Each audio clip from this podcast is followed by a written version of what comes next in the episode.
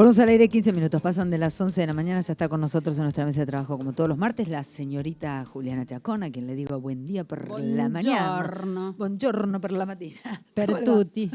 ¿Cómo anda? ¿Bien? Bien, ¿usted? Bien, acá estábamos hablando fuera de micrófono de la burocracia mm, Del sistema educativo. Del sistema educativo. Y estábamos literalmente cagándonos a la- en la burocracia del sistema educativo.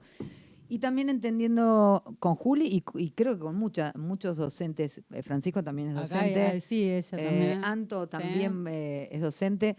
Em, los docentes sabemos que cuanto, cuanto el sistema más se cubre con papeles es porque peor está haciendo las cosas. Entonces, en todo caso, lo que pedimos, por lo menos yo voy a hablar en primera persona, es no nos molesten a nosotros los docentes si hacen mal las cosas. Déjennos trabajar y ustedes arreglense con los papeles. Sí, ¿no? Como Sería que ca- mensaje, sí. está bueno que cada uno cumpla, ¿viste? Con lo su función. suyo. Hay un montón de, de análisis sociológicos, Ajá. ¿no? Y, y uno de los análisis es, bueno, ante, ante la falta de, de trabajo, eh, la docencia es un buen recurso. Claro que sí. entonces, entonces lo que sucede muchas veces es que hay mucha gente con muchísima vocación y ganas de laburar y hay gente que no, ¿no? Que creo que pasa un poco en todos los La trabajos. vida misma, sí. Pero acá hay una dificultad sustancial que es que trabajamos con personas, con la cabeza de las personas, con la psiquis Con la de las personas. Sí, y, y con la formación y bueno, y nada, a veces no Eh, se entiende que dentro de un sistema, ¿no? El, el inspector eh, eh, que, recibe presiones de sus superiores, los directivos que reciben presiones de sus superiores, pero todo termina transformándose como en un circo burocrático, ¿viste? Que, que solo los, los docentes que hace 100 años estamos en el sistema entendemos, porque te dicen presentar el set 4, presentar el... que- que presenta- ¿no? Eh, no, tenés que... la- la- El la- diccionario de siglas. la- de- no, no hay, porque cambian todo el es- tiempo. Yo te lo mando. Viste que había ATR, ahora hay Forte.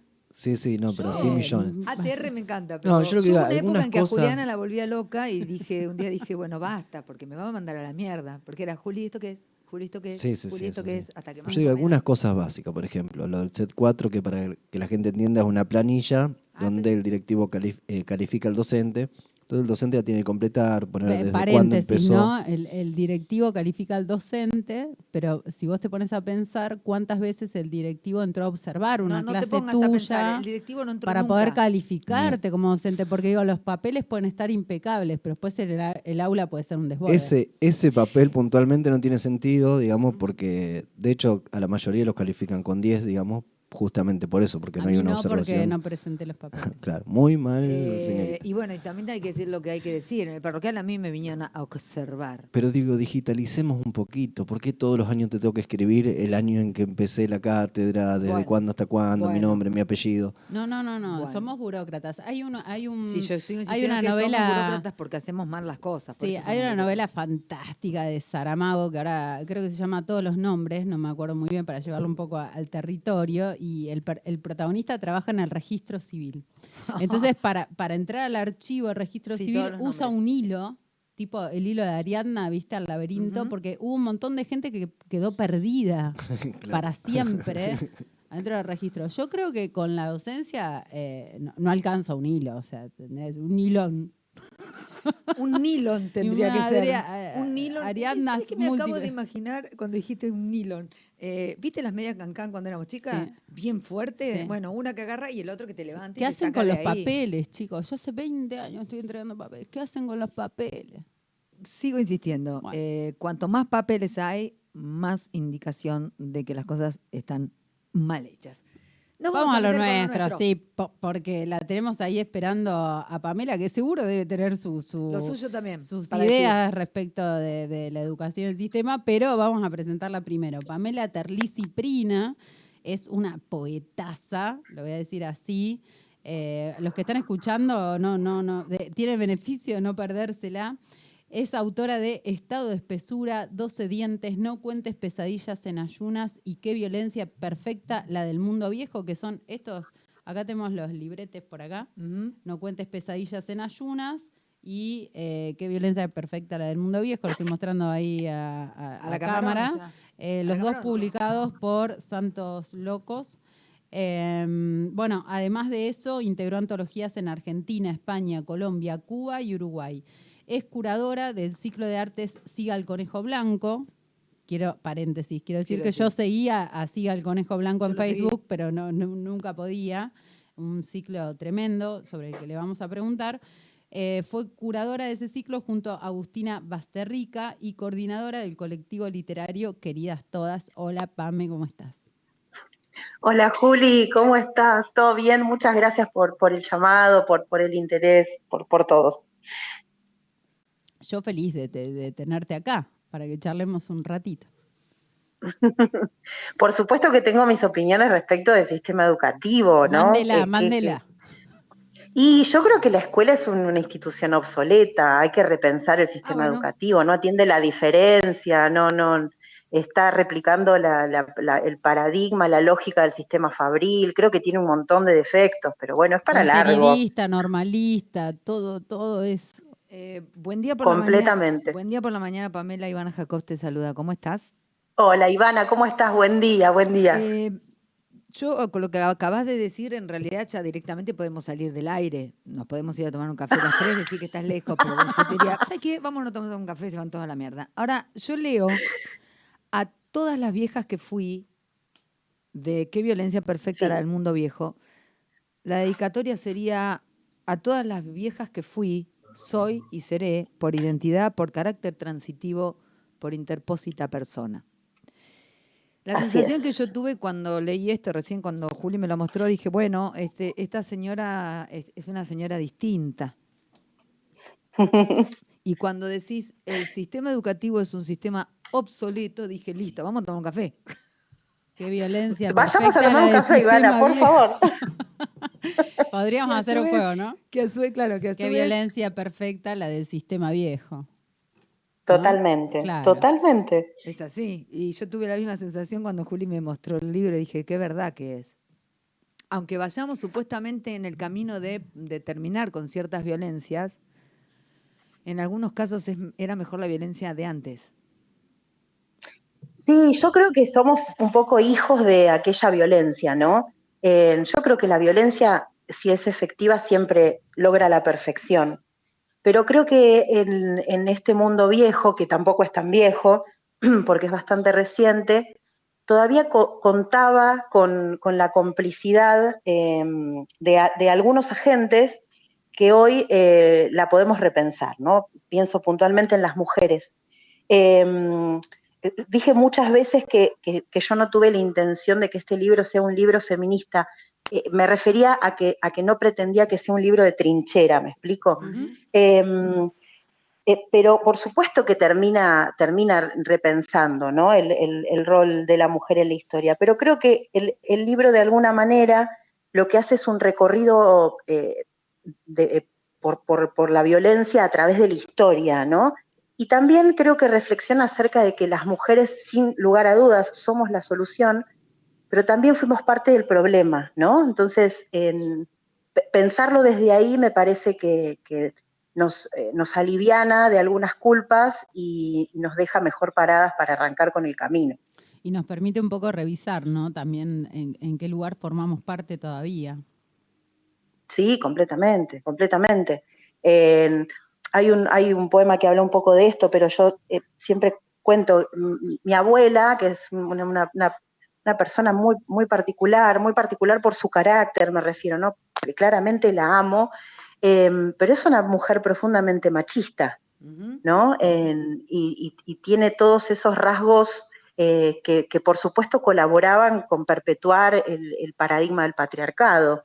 Eh, entonces, pe- pensarnos desde ahí, pensar qué pasó con nuestro linaje, me parece que hace interesante eh, también eh, la posibilidad de pensar, viniendo desde ahí, quiénes somos, ¿no? Es un poco una pregunta sobre nuestra identidad, sobre nuestras herramientas, eh, sobre nuestros porqués, sobre nuestros cómo, y también, ¿por qué no?, sobre nuestros objetivos, ¿no? O sea, ¿qué, qué buscamos? ¿Qué estamos intentando desactivar?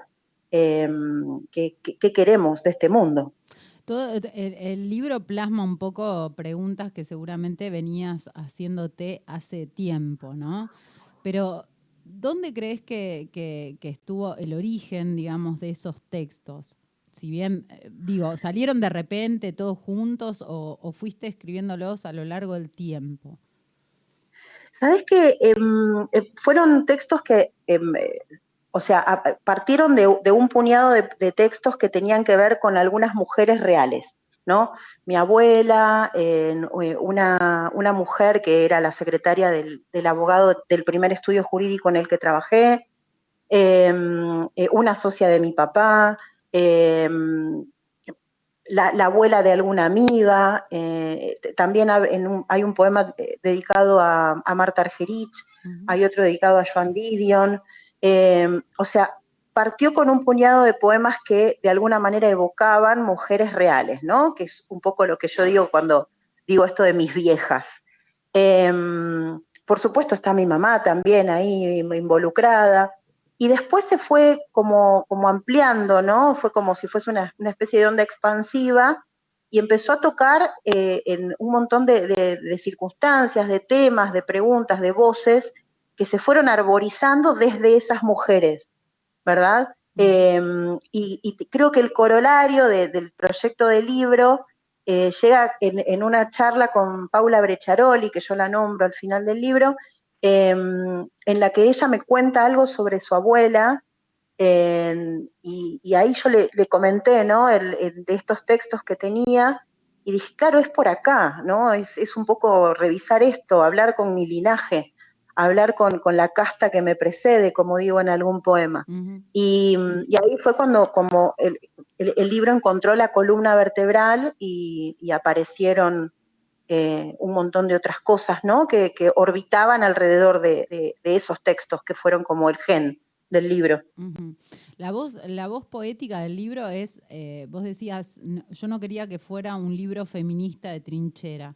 Sin embargo, es un libro feminista. Eh, ¿crees Sí, que, sí, lo- crees lo que decía son era- era un- pos- posiciones, ¿crees que hay, hay posiciones feministas agotadas o, o, o qué te pasa con eso? Por lo diferenciaste de repente. Claro, no, lo que quería decir era que no, no- no tenía la intención de que sea un libro subido al fenómeno, subido a la, a la octava ola, subido a- al, al ni una menos, al pañuelo verde, pero a ver, yo eh, eh, coincido con todas estas, estas luchas. Lo que no quería eh, era que sea un libro que cabalgara sobre el fenómeno, ¿me explico? Porque, eh, por ejemplo, ninguna de nosotras interpreta que Irene Grus, por ejemplo, es una poeta eh, feminista en el, en el completo sentido de la palabra. Sin embargo, nosotros vamos a su obra y sin lugar a dudas tiene una mirada, tiene un lente para mirar a la mujer a través de la época, ¿no? Entonces, sin duda, su texto deviene feminista por la sagacidad de su, de su mirada y no porque el texto esté subido a un fenómeno, no sé si me explico. Claro. No, no intentaba que tenga una marca estética, en- sino que en, en el caso de que reflexionara acerca de los feminismos, lo hiciera a través de la, de la literatura, ¿no? No, no- y, no de la- y no simplemente de la estética eh, que, que- que imparte la lucha. Que no fuera panfletario, diríamos. Exactamente, que no sea panfletario. No, no- no quería, no quería ser tan directa. Lo, lo reduje demasiado, Dejáselo- capaz. pero- Dejáselo a Julio hoy que está así, ¡paf! Estoy, sí, estoy, estoy así. Eh, eh, eh, sin embargo, tenés otro libro, No cuentes pesadillas en Sí. ayunas. ¿Y en, qué- en qué sentís que hay diferencias, no? Eh, por lo menos en el proceso de escritura, en, en el momento de pensarlo como poemario. Digamos, ¿crees que, que hay una, una voz diferente, otras búsquedas? ¿Crees que es la misma? Eh, no cuentes pesadillas en ayunas, sin dudas es un libro de duelo, ¿no? Es, es, un, es, es un atravesamiento, es un, un- un- un pase, ¿no? Un pasaje, un camino. Eh, siempre digo que, que la, la mirada de Marcos Gras, que es el editor, eh, a, a mí me resultó eh, trascendental en, en el resultado final del libro, porque era un libro que dolía, era un libro que estaba absolutamente en carne viva, y, y si bien ah, yo, yo gusto, digamos, de la literatura que, que es, que, es, que es así, que está muy en carne viva, o que Sos está, intensa, está vamos muy- a decirlo. Sos intensa.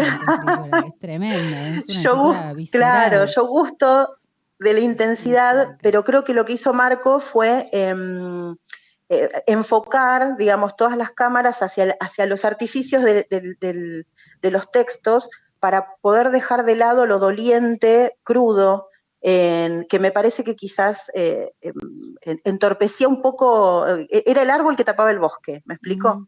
Entonces hubo algunas cosas que, fueron moderadas, si se quiere, em, porque claramente, como te decía, es un libro de duelo, es un libro que escribo después de la muerte de mi padre, Em, y, que, que a través de la muerte de mi padre me, pregunto por un montón de cosas, ¿no? No sé si viene al caso, pero como aparece también en el libro, te cuento, mi padre no era mi padre biológico, entonces hay algunas preguntas que tienen que ver con eso también, con, con, eh, eh, la devastación que queda en mi casa después de la muerte de mi padre, em, con, cómo repensarnos, ¿no? Eh, a través de de, la ausencia de una de las partes de esta familia y cómo los roles se reasignan, ¿no? A través de la muerte.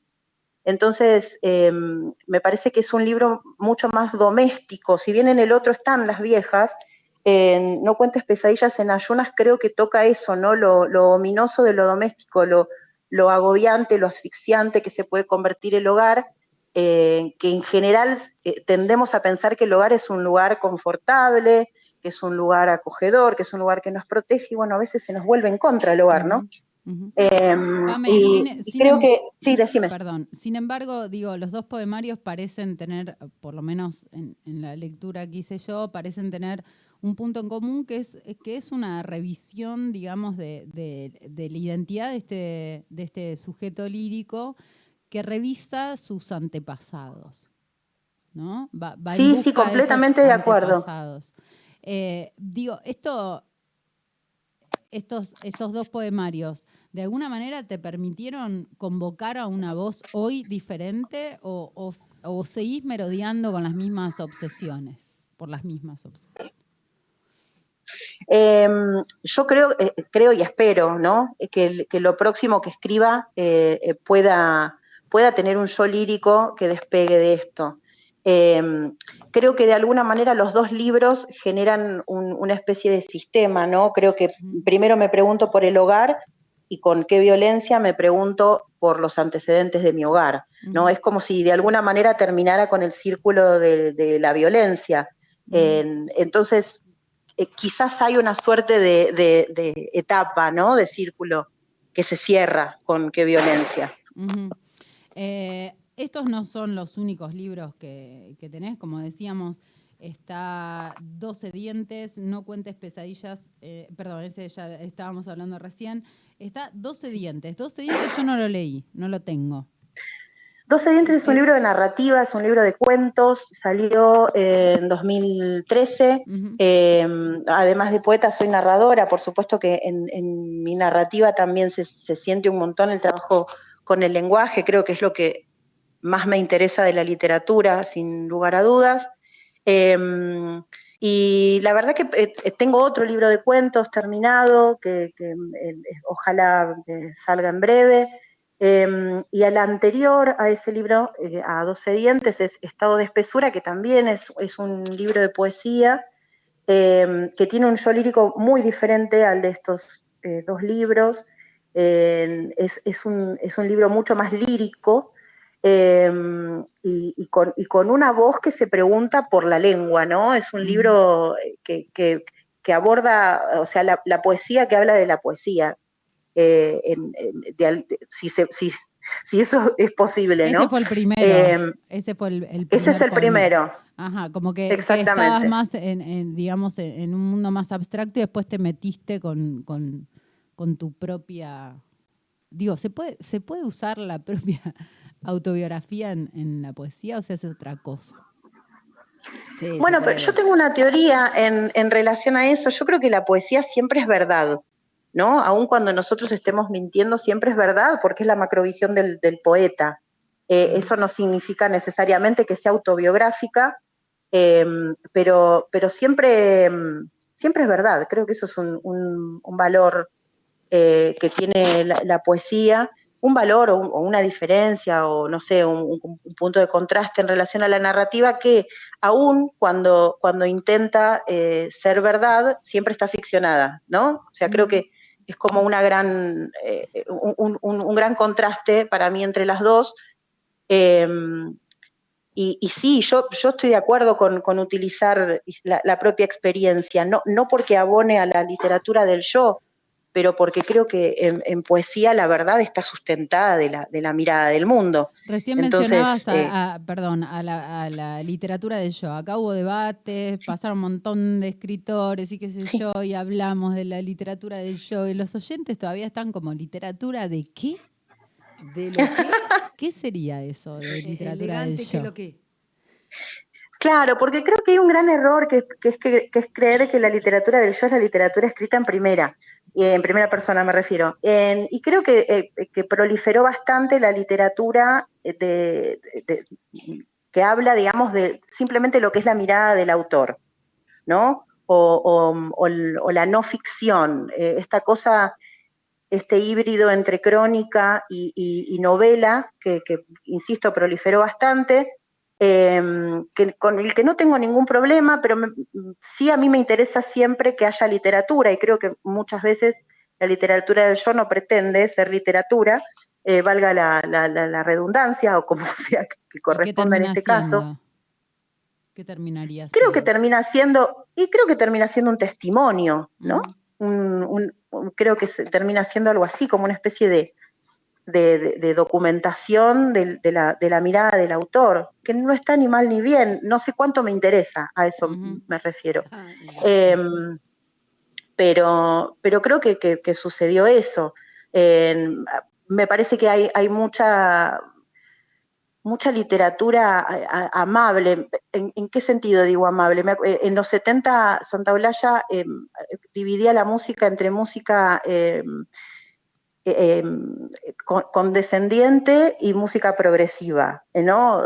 No era exactamente condescendiente la palabra, pero, eh, creo que tiene que ver un poco con ese, mm. con, esa idea, ¿no? O sea, como la literatura es fácil de consumir, ¿no? la literatura más masticada. Yo veo que ahora hay, hay una campaña publicitaria súper fuerte de un nuevo medio de comunicación que, se llama corta y, el, método de publicidad es lee menos, entende más, ¿no? Em, y creo que hay, un, hay una, suerte como de, ola hacia ese lugar em, que a mí no me gusta nada. Pame, pero eh, em, déjame eh, compartir algo que tiene que ver con una eh, deformación profesional. Yo soy licenciada en Ciencias de la Comunicación eh, no había visto, no sabía de esto, es más, lo estoy buscando. Ah, están todos los poetas eh, sacándose este, fotos este con esto y haciendo. Que es corta, acá lo, leo. Informate rápido, pero informate bien.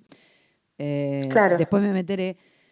Pero mm, esto tiene que ver con la fragmentación a la que estamos expuestos por la tecnología. una de las cosas que se está estudiando en comunicación es justamente eh, los fragmentados que estamos en la lectura, en, el entendimiento, en el tiempo de lectura. Em, eh, imagínate, nosotros somos eh, de Instagram, los, nuestros hijos son de TikTok y seguirán siendo de... Twitter. no, y seguirán siendo de, aplicaciones cada vez más fragmentadas, digamos, ¿no? Entonces, como sí, sí, estoy de acuerdo. Como vamos hacia ese fragmentado. Hoy la gente no se detiene a leer algo que sea largo. Es tristísimo lo que te estoy diciendo, es tristísimo. Sé que ocurre, pero creo que también, o sea, además de fragmentados, estamos como logaritmizados, si se me permite el neologismo, em, porque, em, porque creo que, todo tiende a, generar tribus, a generar eh, pequeñas, pequeñas endogamias. Em, que nos, que nos dan la, falsa ilusión de estar informados, de saber. Em, y de estar en comunidad. Creo que, se, que y de estar en comunidad, por supuesto. Creo que cada vez perdemos más el macro em, para ir hacia lo micro. Em, entonces, eso, ¿no? Creo que, que, termina siendo preocupante. Lo que decís de las, de las apps es totalmente verdad. Yo ni siquiera soy Instagram, yo soy Facebook, ¿no? Sí, sí. Y, y, mi, hija pasó por, por, Instagram y, claramente va a ser TikTok o lo que venga. Em, y, a mí me desespera que todos los contenidos de TikTok tengan 15 segundos, porque digo, eh, es el mundo de la imagen, Pame, es el mundo de la imagen. Facebook es el mundo de la escritura, Instagram es el mundo de la foto y TikTok es el mundo del video. ¿Qué le sigue? Por suerte, por suerte, frente a todo eso existe la literatura, tengo que decirlo. Sí, claro, lo tengo que decir, ¿no? Digo, hay, hay un montón de estudios sociológicos que eh, advierten acerca de la imposibilidad de una persona que está en un contexto social eh, y económico, digamos, eh, marginal, ¿por qué no lee? ¿no? Es un cuerpo suspendido, es una cabeza que está en otro lado, que no está en contacto con lo que sucede, ¿no? En, pueblos así chiquitos como este, a mí me ha pasado ir al banco y, sin nada, y, la gente no, me, no me habla ni nada. Me llevo un libro y es impresionante la cantidad de interrupciones que todo el mundo va haciendo porque es como venite acá, no importa si estás en el celular, ¿viste? Pero con un libro no. Es como ahí algo de amenaza. y, por suerte digo, existe eso, porque es como, bueno, el, lector es un colgado, está colgado, está en, otro mambo, en otra cosa. Y por suerte también la fragmentación y eh, acá doy mi opinión, perdón Pame, que, no, termino de dejar de hablar, pero digo, la poesía también trabaja sobre la fragmentación, también trabaja sobre una multitud de textos que se convocan más allá de lo que literalmente dice el poema. Y eso está buenísimo. Eso está buenísimo, pero ¿qué pasa con la lectura? Yo creo que la, lectura, como bien decís, hay un, hay un, hay un alguien en, otra, como en otra frecuencia pero la lectura expande la realidad.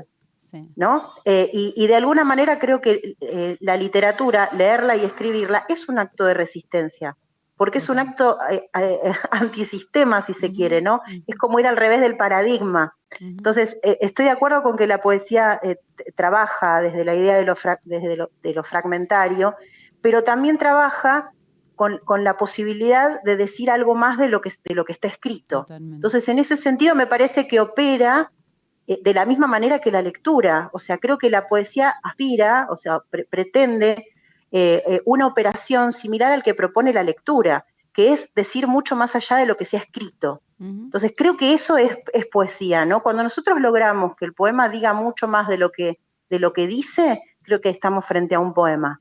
Eh, ¿Por qué? Pues estamos expandiendo la realidad, estamos logrando que, ese texto se expanda por fuera de los bordes de la hoja, por fuera de los bordes de la palabra. Em, y creo que eso verdaderamente es antisistema, ¿no?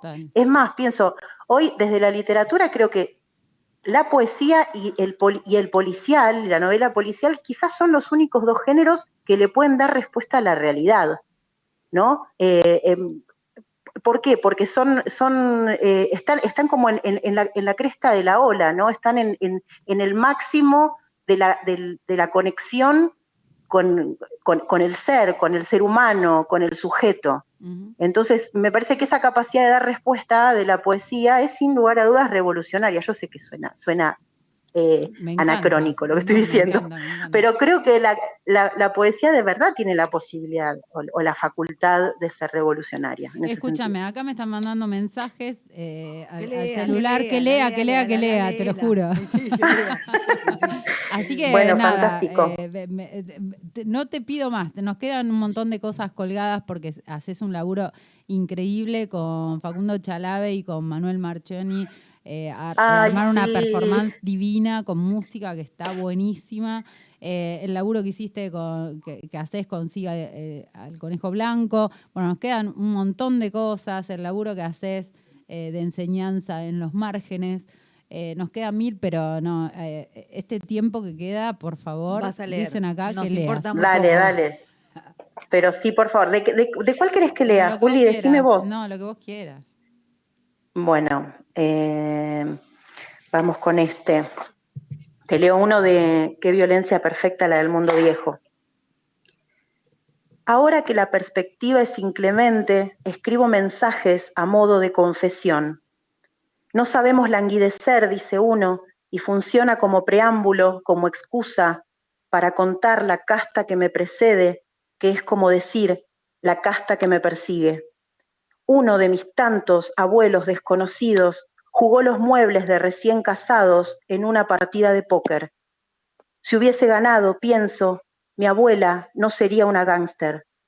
Si hubiese ahorrado la pericia de los disparos por las vías del pueblo, el estribillo seco de la escopeta, el chisme en las taperas de cañada rosquín, el perdón, el decir áspero, el color ahuesado de la pena, insidioso en las rótulas, arcaico, las mascotas masacradas, el exilio bajo un techo porteño.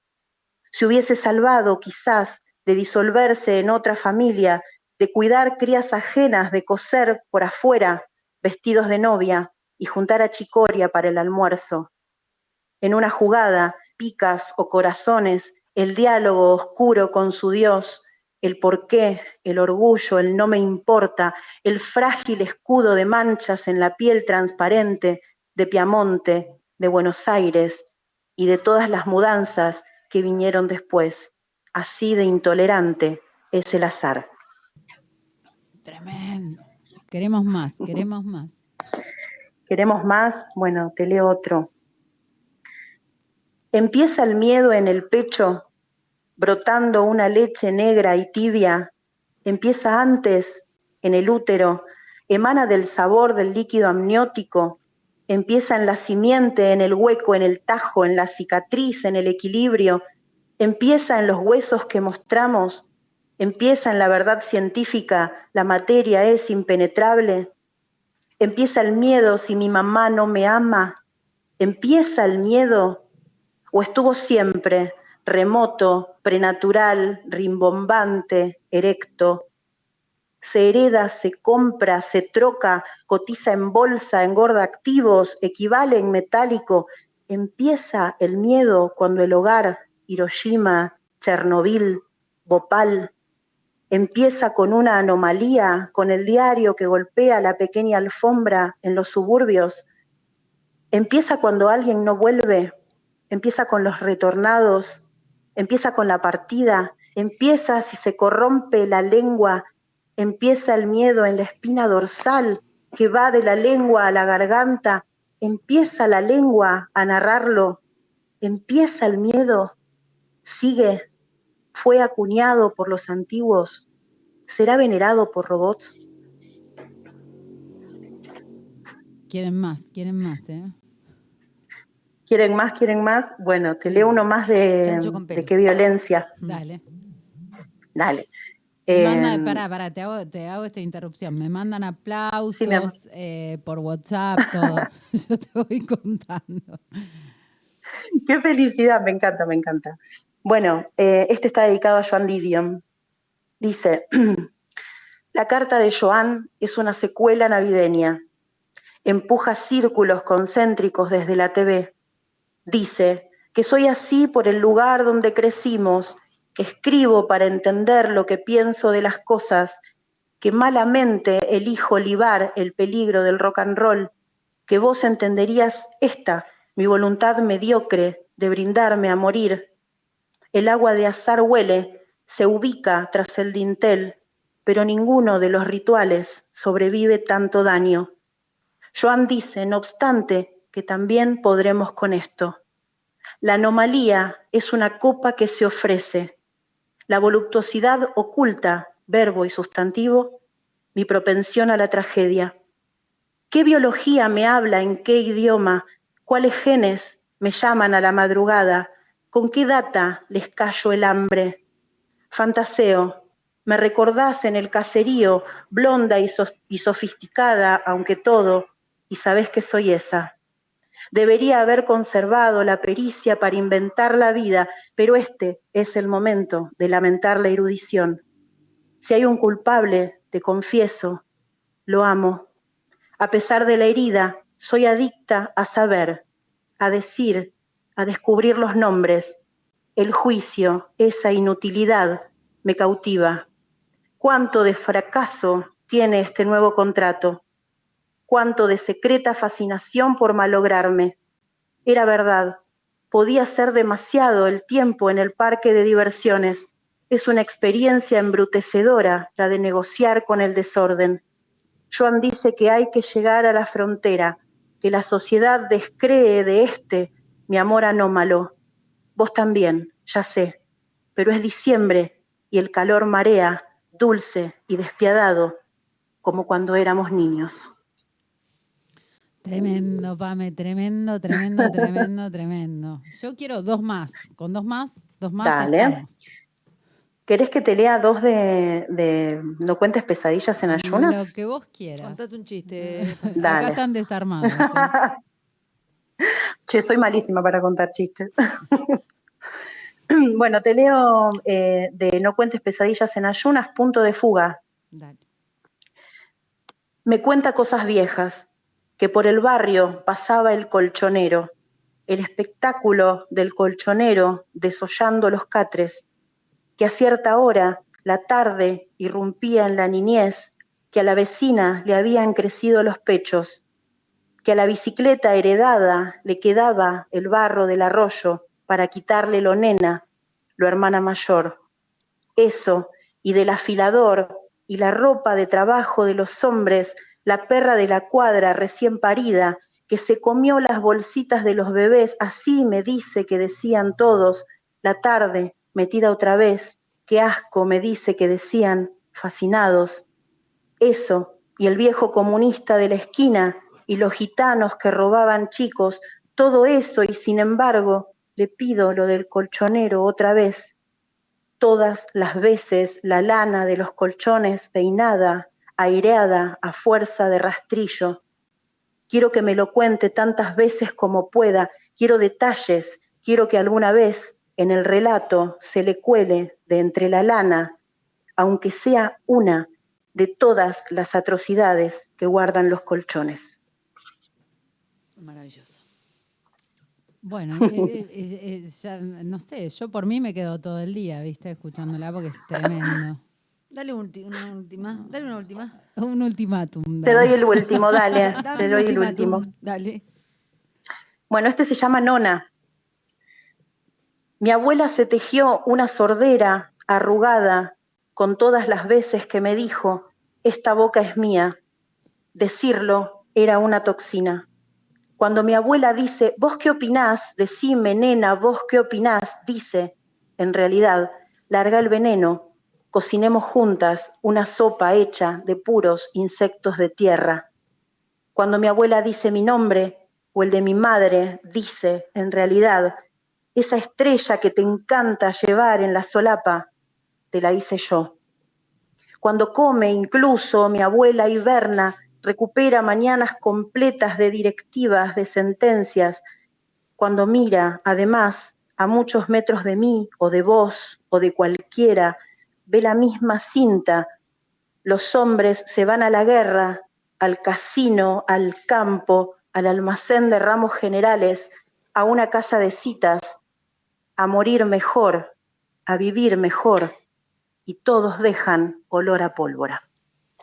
Ay, Pame. No, no, no. Es, es tremendo. Es tremendo lo que haces, la verdad que. Sin parar. Yo desde el primer día que te escuché ya te dije, yo amo tu poesía, es una cosa que me, me, me parte en medio. me- no quiero hacer análisis crítico porque no, no me interesa. Claro. Pero digo, eh, es, es hermoso. ¿Tenés algún proyectito ahí que, que venga pronto? ¿De algún libro? Bueno, eh, viste que yo eh, coordino un, un, eh, un colectivo literario que se llama Queridas Todas. en- es un grupo de mujeres que, escribió poesía en epistolar, después abrió el intercambio epistolar con, el mundo. Y bueno, si Dios quiere, prontamente verá eh, la luz ese proyecto. Y bueno, después está también ahí el libro de, cuentos, que, también está ahí en, tratativas de salir del horno y siempre escribiendo y siempre gestionando y siempre tratando de hacer la revolución. Obviamente, obviamente. La poesía en las calles. Pame, obviamente cuando salga el próximo libro te vamos a volver a molestar para que vengas y pases por acá y hablemos de Por todo lo que hoy no llegamos a hablar. Dale, va a ser un placer, chicas, por supuesto. Mil gracias por, por sumarte a este espacio. Gracias a vos, gracias a Ivana, saludos a todos los oyentes y cuando quieran, acá me tienen. Un Beso abrazo, grande. Un abrazo, un verdadero placer. Gracias, Pamela. Juli, gracias como siempre por eh, traernos las, los regalitos que nos traes. Era para escucharla, era para hablar de... Todo el era para untar, Danica Dorada. No, no, no. es- sí, sí, es era para hablar de muchas cosas Sí, más sí, también, sí, así sí. que en cualquier momento la volvemos a invitar. Obviamente. obviamente. Eh, muchísimas gracias. no, por favor. Nos vemos el, y nos escuchamos el martes que viene. 55 minutos pasan de las 11 de la mañana. Pasó la señorita Juliana Chacón en Kilómetro Cero.